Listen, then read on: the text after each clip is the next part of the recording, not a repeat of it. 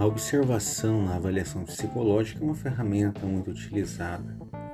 Ela parece muito simples, mas ela necessita que o observador tenha um certo treino para fazer com que aquele comportamento observável seja basicamente mensurável para atribuir aí valor básico em processo de avaliação.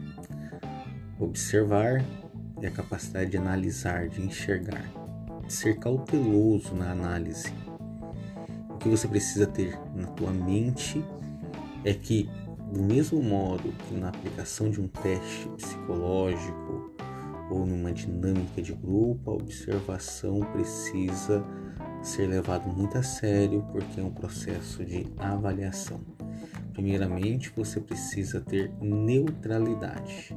O teu olhar deve ser descarregado de qualquer juízo de valor. A cena observada deve ser levada em conta na posição do avaliado. Qual é a visão dele àquele respeito? Como ele está é, olhando aquela situação?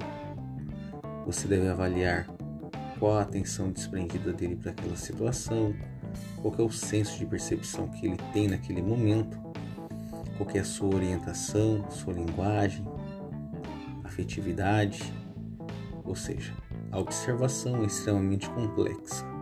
Não é apenas o ato de observar ou olhar o comportamento.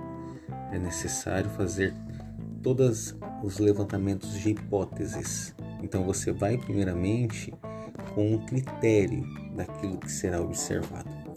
Você quer observar sociabilidade, criatividade? Qual o tipo de comportamento que você estará observando? Deve ser feito um filtro, assim como na entrevista. A entrevista deve ter um direcionamento básico, uma semi-estruturação daquilo que você deseja comprovar. Muito obrigado, te aguardo, até a próxima.